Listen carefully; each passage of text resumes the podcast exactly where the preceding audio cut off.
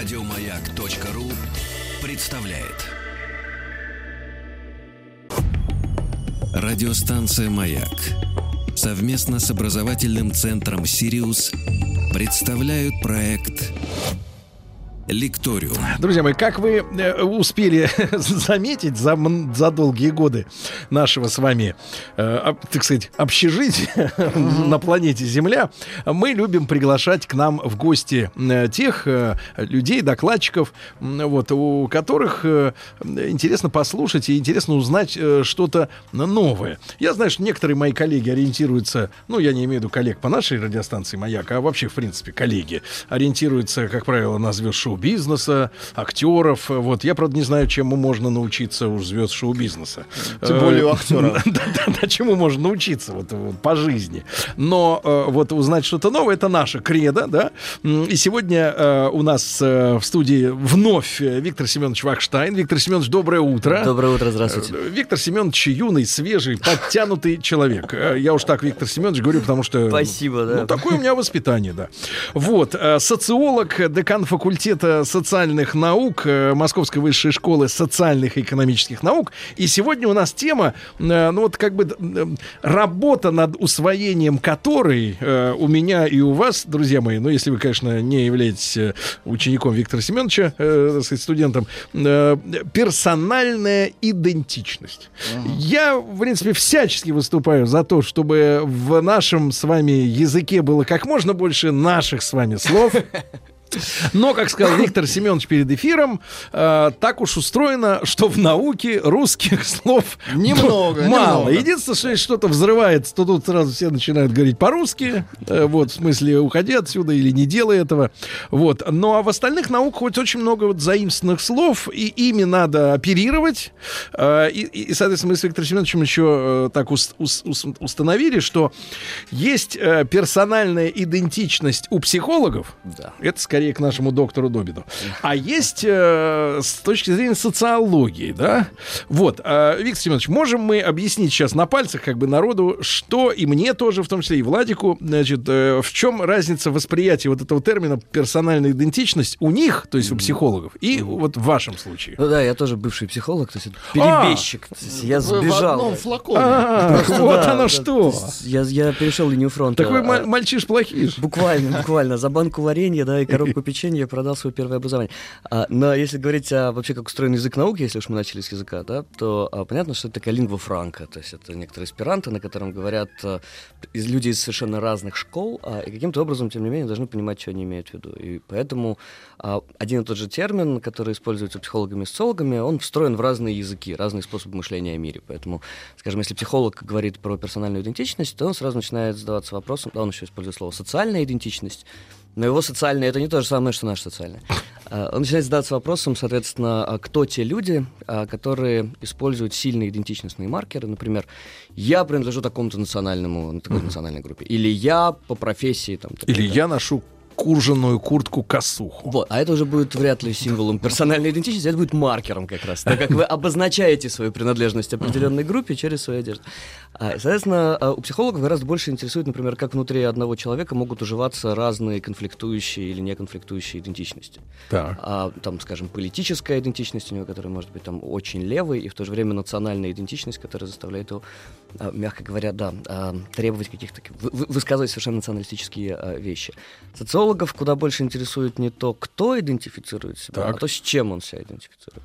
Поскольку понятно, что вот э, если там для психолога вот знаменитая фраза Виктора Франкла э, «человек становится тем, чем он есть благодаря делу, которое делает своим», то для социолога, конечно, куда важнее это вопрос той группы, в которую вы входите, из которой себя ассоциируете. В России, например, это очень важная тема профессиональных идентичностей, которые долгое время, во многом благодаря советскому наследию, были доминирующими. Вы о династиях? А, это не даже не про династию, это про то, что вы выбираете на всю жизнь свою профессию, эта профессия делает вас тем, что вы есть. Uh-huh. И... Сейчас у нас другая история. Сейчас история совершенно Сейчас другая. тема такая, надо переучиваться, ребята. Абсолютно. Поэтому, да, то есть профессиональная идентичность утрачивает вот это свое значимое такое экзистенциальное звучание, и что приходит на смену? А, ну или, например, там одна из самых непроблематичных, необсуждаемых тем, которая была это гендерная идентичность. Ну нет, долгого, не скажите. долгого времени. Виктор Семенович, не Последний скажите. Тоже разное бывает. Последние Здесь 15 есть лет широкий выбор. знаете, а, вот как психолог, например, изучает эту тему, Так. он как, ну, как э, вот гопник во дворе, есть такой замечательный тест а, Мактаграта, такая айовская школа исследовательская, Так. А, который выглядит буквально следующим образом. Да Давайте я вам дам сейчас 30 секунд, и вы Так. м, быстро, не задумываясь, Вы- ответите на Один вопрос. только вопрос, только один Да. вопрос. Вводный, с ножом или без? Нет, без. Без ствола. То есть, да, э, э, психологи это такие гопники, но без стволов. А, и э, вопрос буквально слышь ты кто по жизни. Вот у вас 30 секунд, очень Да. быстро ответить на вопрос, кто я. Я поэт, я на белом свете живу. Да, дальше должны быть и цитаты, я так подозреваю. Соответственно, а, те ответы Мой на этот дядя и вопрос... так далее, да. Самых честных, да, Да. а, грабил. А, те ответы, которые приходят вам очень быстро в голову, предполагается, есть вас, ваши наиболее такие сильные идентичности. У социологов вопрос, конечно, тоже термин идентичности поплыл. Чаще всего он используется для определения этнических групп, для определения религиозных групп. А, а, В городских исследованиях понятно, да, например, кто чувствует себя москвичом в Москве, становится таким важным вопросом. Мы делали исследования, а, несколько лет мониторили как раз тему городских идентичностей. Выяснилась такая любопытная история, что в Москве самая сильная московская идентичность не у тех, кто здесь родился, А у кого? и не у тех, кто сюда недавно приехал, А кто у тех, съехал кто уже? 10-15 лет здесь прожил. 10-15. Да, то есть те, кто для кого это был такой achievement, то есть достижение. То есть люди, которые- Achievement. Это еще один термин. Опять, да. да. Благодаря слово. Парсонсу. Принесите компактную гильотину да, для социолога. Язык развивается за счет заимствований, да? Да, Его ну и просто- это, а, это уже адок такой. Да ладно. А, Ну, хорошее слово, достижение. Нет.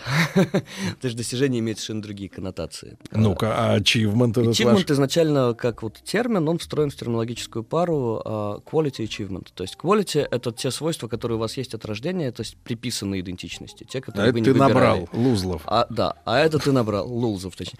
А, соответственно, то есть есть идентичности, которые, ну, как бы вы не выбирали семью и место, где вы родились, а, а есть идентичности, которые вы присвоили и потратили довольно много лет своей жизни и усилий для того, А как вы полагаете, взрослый мужчина, вот такой, как Владик, да, на пороге, так сказать, обновления, вот он э, в процентах, сколько в нем quality и achievement? Это хороший вопрос к психологам. Вот а, это... Вы сваливаете на них, Да, это к ним. Это к ним. Для социологов, в принципе, приписанная идентичности менее интересна. То есть нам, конечно, гораздо более интересно, как а, человек за счет вот этой вот инвестиции в идентичности, как начиная с подросткового возраста, на самом деле, выстраивает себя за счет присвоения каких-то вещей. Некоторые из которых присвоить довольно сложно. А вот, так вот, значит, москвичи 10-15 лет. Да, это те, кто больше всего чувствует свою связь с этим городом, и те, кто считает его в большей степени своим. А почему тогда, вот давайте разберемся, Виктор Семенович, а почему, э, э, в принципе, проблематика персональной идентичности важна? А, ну, просто у науки свои собственные критерии важности. То есть Это они- мы понимаем, да. Когда, вот, например, связаны, когда, да. например, э, выходят исследования так называемых британских ученых, например, из серии, что Про оказывается, нет, оказывается, ежи умеют смеяться. Вот, а это, да, вызывает, И вызывает это- Или лягушки, у нас вызывает лягушка не человек. Да. Ужасно важный вопрос. Нет, у нас вызывает зависть, как людям удается выбивать гранты и бюджеты. Очень легко, потому что, например, как раз тема смеха одна из центральных. Вот сейчас номер журнала, который э, мы издаем, будет посвящен как раз социологии животных. М, то есть, на самом деле, в каждой дисциплине критерии важности, они определяются ее собственным развитием, а не тем, что происходит в мире. То есть язык описания мира и сам мир развиваются по разным траекториям. Поэтому дурацкий ответ, который можно дать на наш вопрос, потому что мир изменился, в нем поплыли границы идентичности, до свидания. Да? Человек, который так говорит, по определению не ученый. А, то, есть, он- то есть ученый никогда не будет объяснять важность какого-то феномена. Снисходить до быдла он Да, не будет, правильно? э, Снисходить до, до объекта описания, да, давайте мягче это все сформулируем.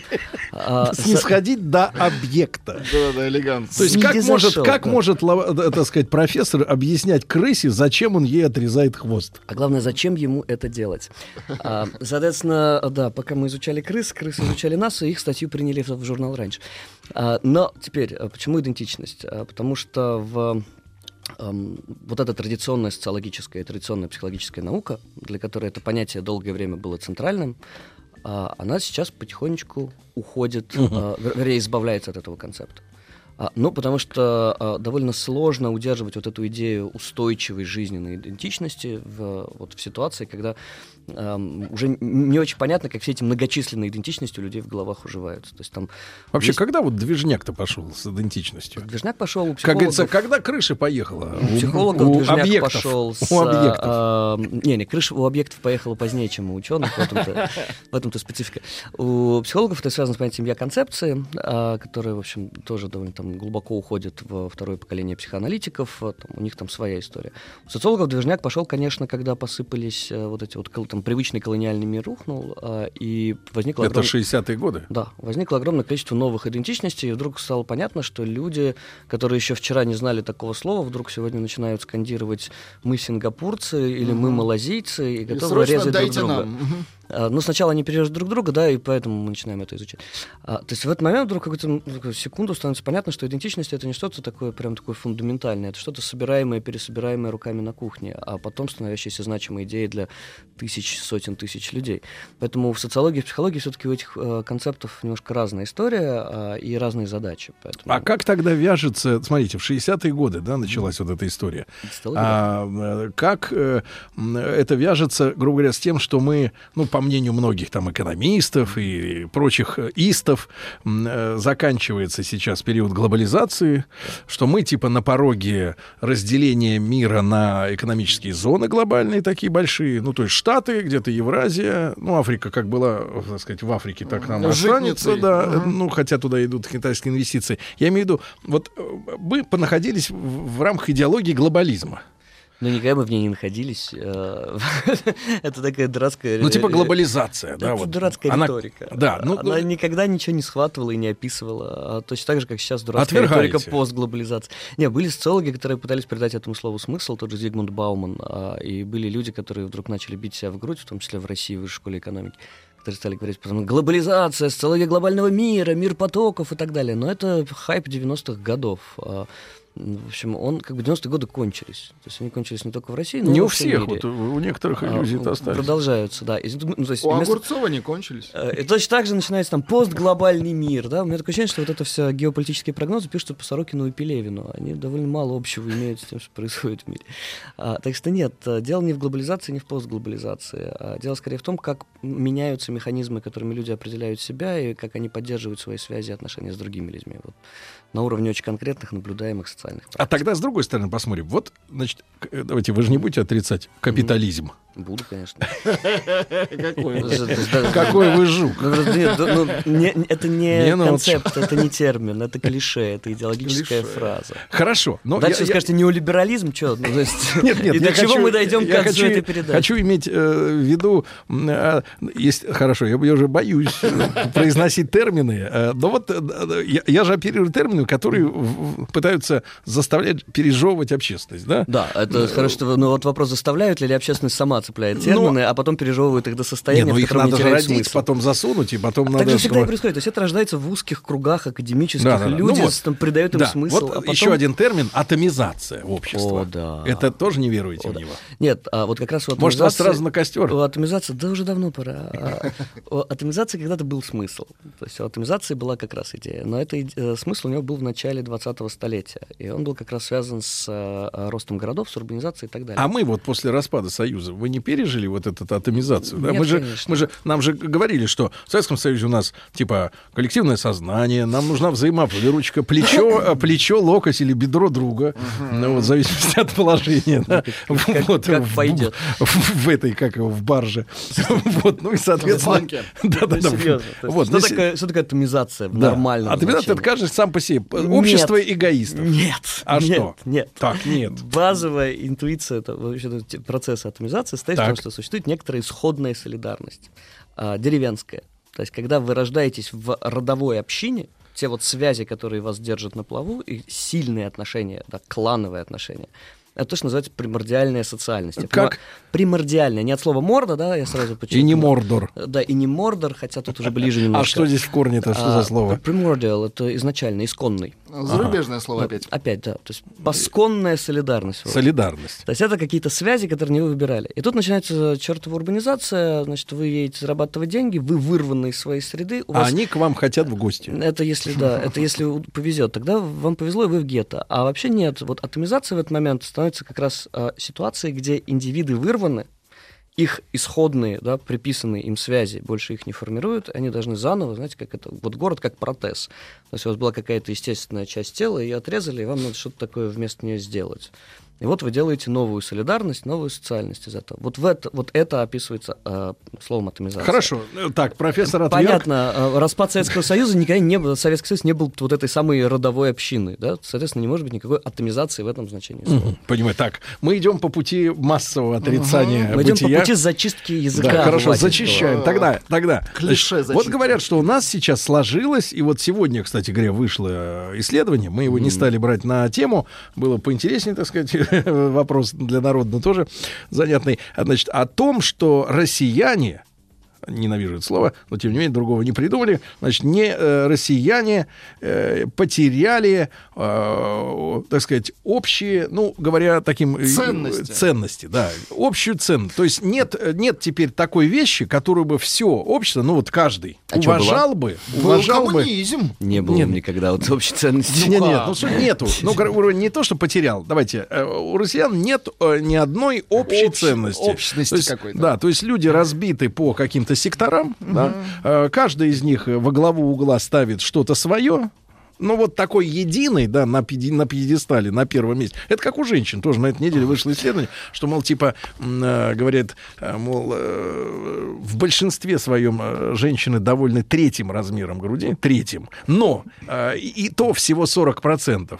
Это вот максимальный показатель. Я чувствую, а щас- 60, 60 вообще недовольны. Сейчас на следующем шаге вы предложите, предложите объять третий размер груди вообще национальной ценности. а, невозможно, потому что большинство женщин оно это не любит. Но не- неважно. Да, так вот, и тут- я, и тут я, о том, что, посыпемся. я о том, что мы э, живем в, сегодня, в, я уже опять бо- боюсь, вы сейчас начнете отрицать, Виктор Семенович, значит, э, в обществе индивидуалистов и эгоистов.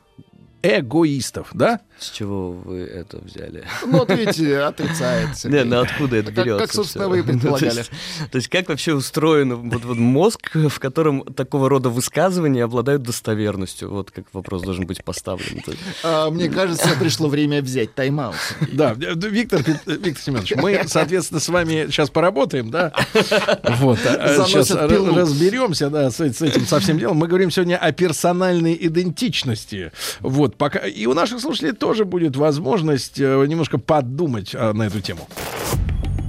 Радиостанция «Маяк» совместно с образовательным центром «Сириус» представляют проект «Лекториум». Друзья мои, э, не просто разговаривать э, с, с ученым человеком, который уверен в своей правоте, да, да, да, да, и считает тебя объектом, как мы выяснили, да. Виктор Семенович Вахштайн у нас э, в гостях вновь это социолог и декан факультета социальных наук Московской высшей школы социальных и экономических как раз наук. И вот термин персональная идентичность именно в социологическом разрезе, э, она как бы поставила нас перед фактом, что, э, в принципе, в дискуссии за последние 10 минут э, сама острота термина персональная идентичность упала, потому что мы столкнулись с жестким отрицаловым доцента, всех определений. доцента всех определений, за которые мы держались, чтобы понять тот мир, в котором мы сейчас находимся. Причем держались около 50 Значит, лет. эгоизма нет, либерализма нет, Коммунизма кап- нет. капитализма нет, ничего нет. Нет.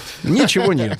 Да, все-таки несколько слов, Виктор Семенович, все-таки про общество эгоистов. Да? Так, давайте И вернемся. индивидуалов. Давайте вернемся. Значит, Давайте. а, там несколько сюжетов. Первое. Для того, что при каких условиях слова имеют смысл.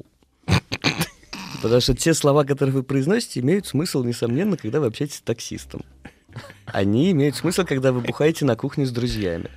Они имеют смысл в языке нормального здравого смысла нормального обывателя. Так. И тут вы можете сидеть и рассуждать про американский заговор, и говорить друг другу про то, что раньше-то лучше было, мы все были социалистами в коммунизм, верили, а сегодня, черт возьми, проклятые эгоисты не верят ни во что.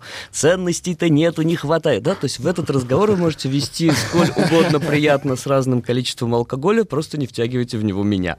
Потому что Вы не пьющий. Еще как пьющий, но дело не в этом. А, Я ученый, да? Есть разные языковые режимы, разные языки описания. не зайдите, да. Вот в этом языке, в этом языке, пожалуйста, да, то есть здравый смысл никто не отменял, обывателей никто не, в этот момент не притеснял в языковом отношении, как минимум. Теперь э, дальше есть проблема, есть язык науки.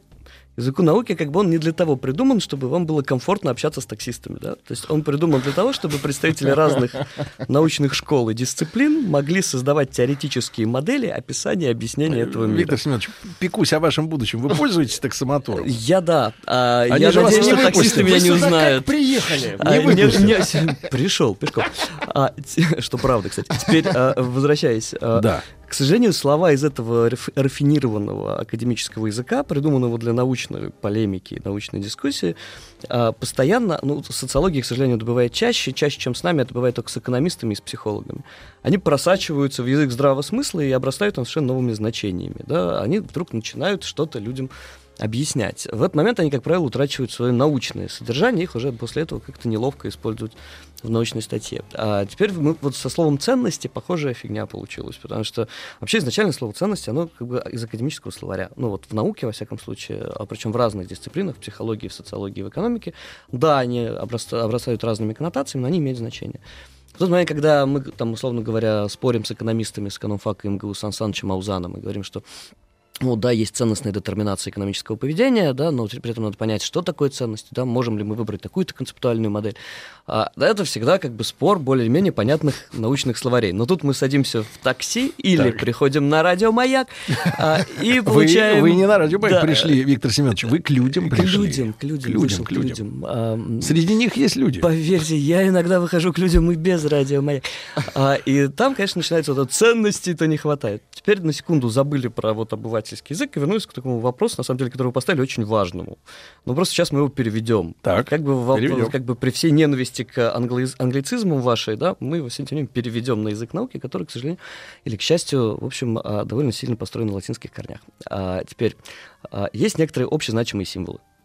Общезначимыми символами в той традиции в социологии, которая называется дюргемианской, называются некоторые обобщенные коллективные верования, которые действительно могут подвигнуть на людей пойти на войну или устроить гражданскую войну, выйти на улицу и т.д. и т.п. А при этом предполагается, что у разных людей по определению эти коллективные верования будут совершенно разными. И не существует никаких единых универсальных общезначимых символов. А они могут пытаться создаваться, скажем, в идеологической борьбе, а могут а, значимые для людей символы становиться частью идеологии и транслироваться дальше как часть государственной националистической чаще всего повестки. Но при этом мы предполагаем, что да, значимые символы есть, они есть у людей, они каким-то образом сплачивают, а, да, создают вот эту солидарность на символическом уровне. Примером а, вот этого из такого рода исследования замечательная работа Джеффри Александера, которая посвящена Уотергейту. То есть что произошло с Уотергейтским скандалом на самом деле? А Если мы посмотрим, когда Никсон... Краткая справка. Краткая справка. а, Республиканцы в период предвыборной гонки взламывают в отеле Уотергейт а, штаб демократов, устанавливают там прослушку. Через какое-то время это вскрывается, и начинается какое-то обсуждение. Собственно, а, что само по себе означает, что прослушивают, значит, правящая партия во главе с республиканцем Никсоном, а, прослушивают оппонентов, там, конкурентов по предвыборной. А, сегодня в нашей такой об- обобщенном представлении, ну, как бы понятно, Никсон в этот момент нарушает базовые ценности американского общества, свобода, демократия, конкуренция и так далее. А, но если мы посмотрим, что произошло сразу после Уотергейта, то, во-первых, республиканцы выигрывают выборы. Во-вторых, а, по опросам Мичиганского центра большинство американцев говорят, да нам, в общем, пофиг. Ну, то есть это простые разборки между двумя партиями. То есть нет там никакой серьезной ценностной подоплеки за этим. А, и лишь затем, когда начинается расследование, когда идут публичные высказывания, в том числе со стороны самого Никсона, который говорит, ну бывает, ну вы знаете, политика вообще грязное дело, а вдруг происходит мощнейшее бурление, вот эта коллективная солидаризация, а, и вдруг ну, не, не на непродолжительное время формируется некоторый общий ценностный моральный консенсус в, в американском обществе, который жестко проводит границу между тем, что можно, и тем, что нельзя. Вот типа вот это уже зашквар. А, еще один важный термин в социологии. Да. И как следствие импичмент Никсона, да, как пишет Александр, самый а, серьезный кризис послевоенной американской истории.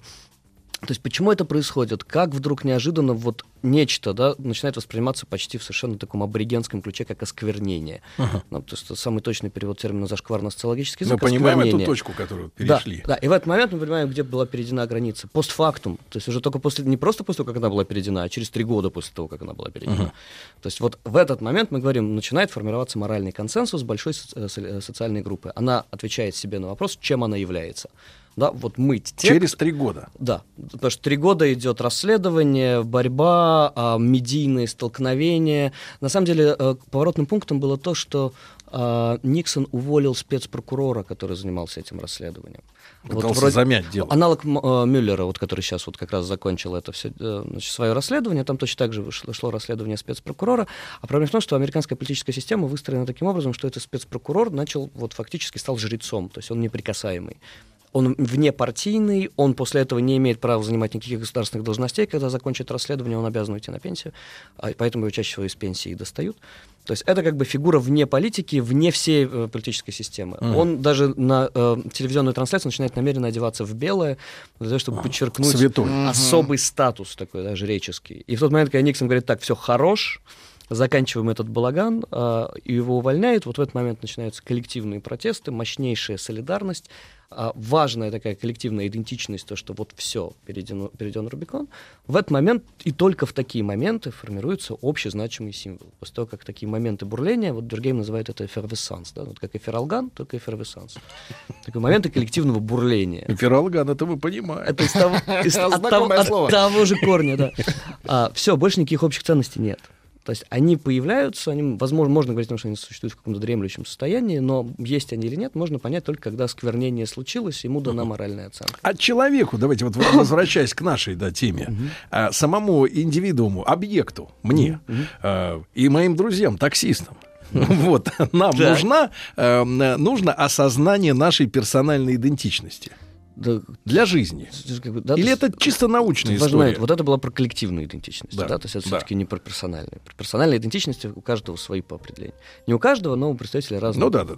Даже у вас наверняка огромное количество наслаиваемых э, идентичностей ага. связанных Подозревайте с... меня в расслоении личности. У нас у всех расслоение личности. Это только психологи верят, что все идентичности должны быть как-то друг с другом консистентны более или менее. Но нет. Да, то есть социологи не верят в когнитивный диссонанс. Э, мы все Но это как вот собрать, собрать, собрать у себя несколько аватарок, да, и на выбор их, э, так сказать, вставлять. А потом долго, долго думать, как они друг с другом связаны, и как это все уживается в одном человеке. Ну вот это психологический вопрос. Так важно для человека а... чувствовать свою идентичность? Психологи утверждают, что да. А вы? Но это, ну, я тоже не психолог. Ну да. А, как социолог именно? Нет, социологам не во- вопрос сам, насколько человеку это важно, он не важен для социолога. То есть нам пофиг, что важно человек. Ну, то есть Такая социология, двоеточие. Нам плевать нам наплевать, на человека.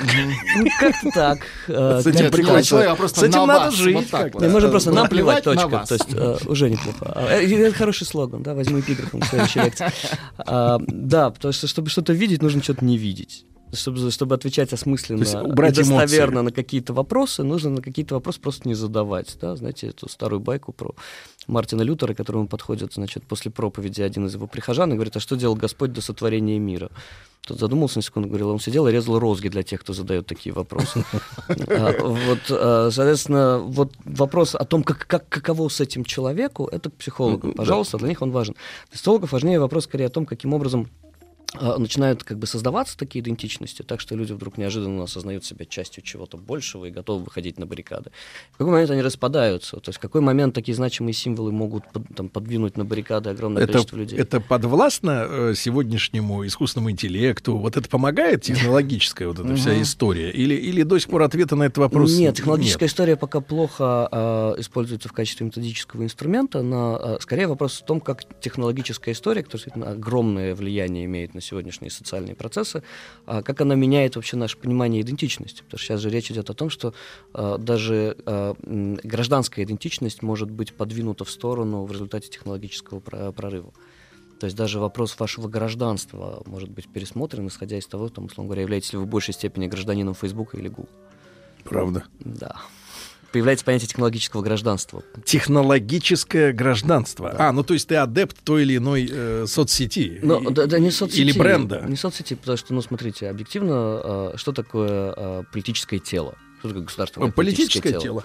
А, да, ну, собственно, Томас Гоббс, э, первый, кто нам предлагает эту- вот эту модель мышления, он говорит, э, политическое тело возникает тогда, когда пройден порог делегирования. То есть все люди в результате общественного договора э, часть собственных прав и своих собственных значит, гражданских свобод Своего выбора. да, но э, Гоббс говорит очень афористично. Он говорит, мы обмениваем свое естественное право убивать на гражданскую свободу не быть убитым.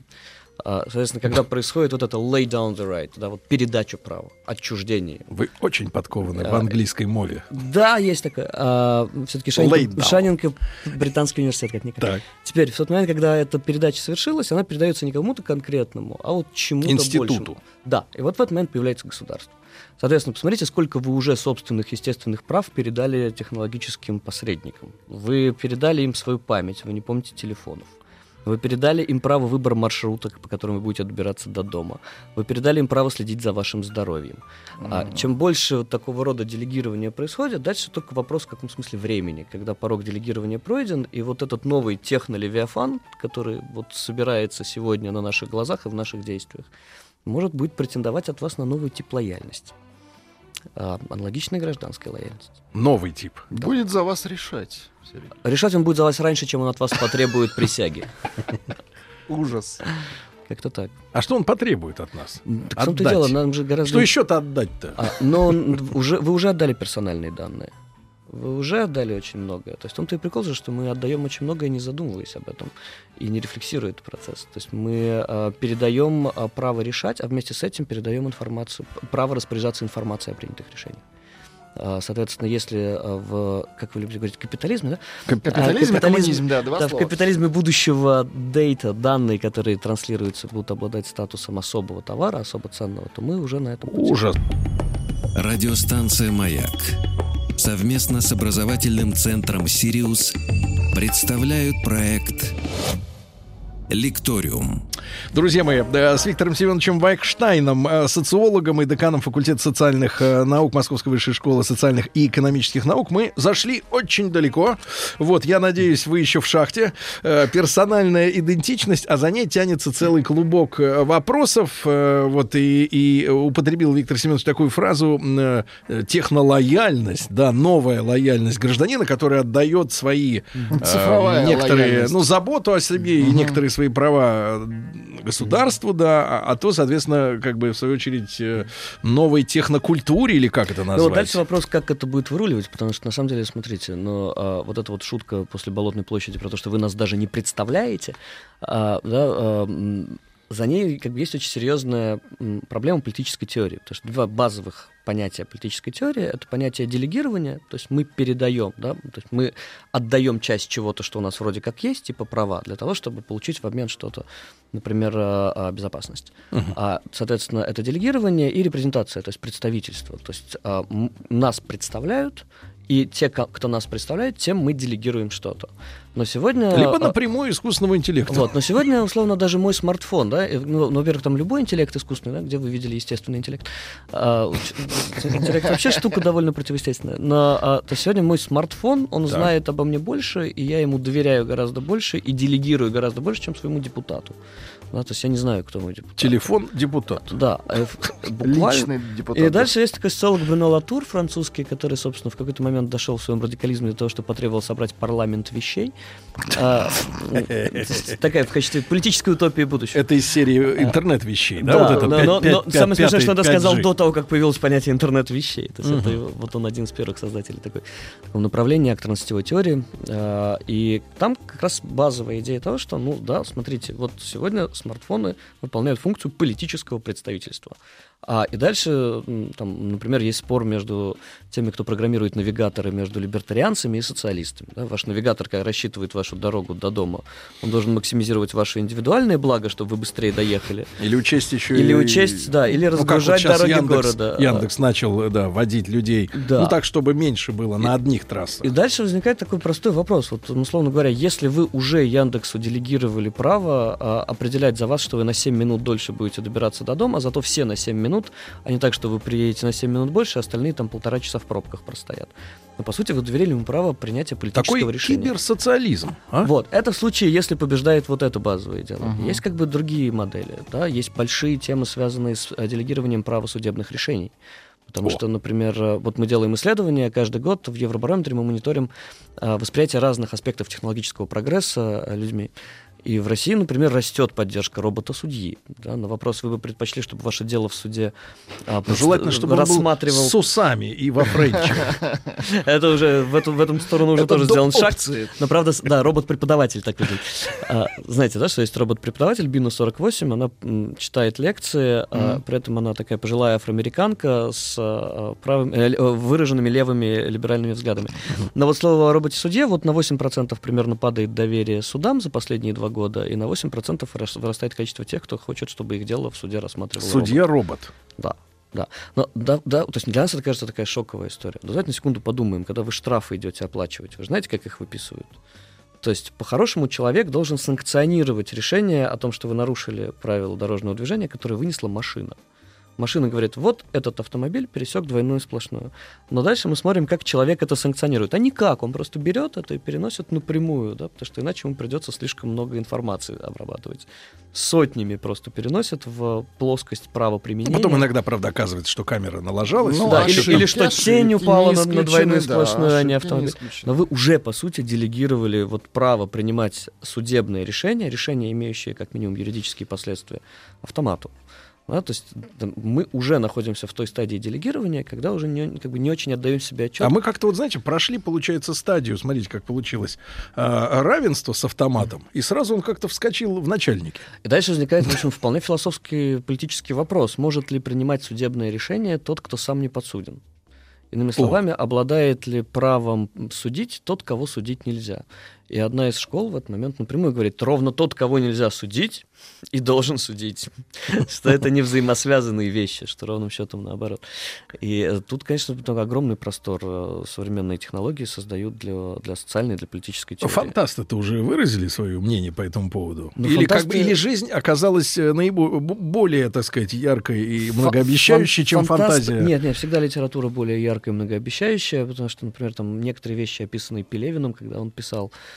свои таблицы наведения Савелия Скотенкова про дроны, они еще не стояли на повестке дня у ученых или у юристов.